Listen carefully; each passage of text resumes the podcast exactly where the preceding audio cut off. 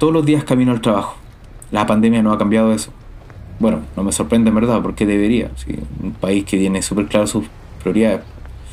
Nos dicen que nos rasquemos con nuestras propias uñas y ya ni me quedan, con todas las deudas que tengo del súper, de los remedios de mi mamá, de mi universidad, etcétera, etcétera, etcétera. Por suerte encontré vegan de cajero, pues. hay que comer, ¿no? Y mientras las ollas comunes se multiplican y la caridad neoliberal obviamente no está ayudando. Basta recordar ese patético show de Don Francisco. Pues.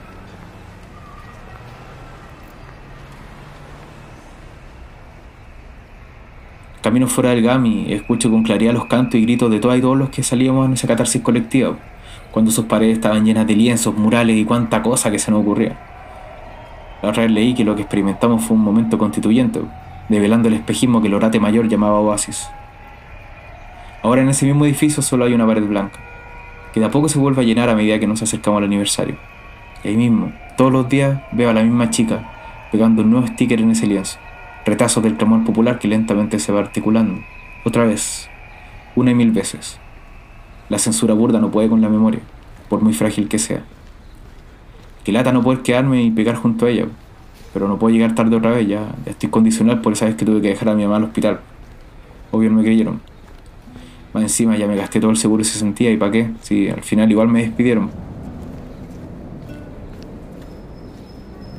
Veo que a la compañera se le cae un sticker y se vuela. Y cae a mis pies y lo recojo. Hay mensajes que uno no puede ignorar. Esperen tres minutos, ¿qué tanto? Le pregunto si lo puedo hacer yo. Ella me sonríe, yo también.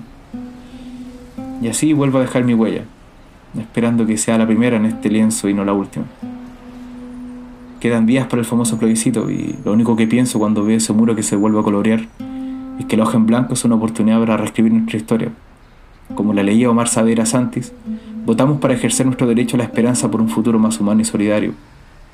Allí mismo cita a Víctor Hugo, el autor de Los Miserables, cuando habló ante la Asamblea Constituyente el 10 de noviembre de 1848 en París. Quiero ardiente y apasionadamente el pan del obrero, el pan del trabajador que es un hermano. Quiero, además del pan de la vida, el pan del pensamiento, que es también el pan de la vida.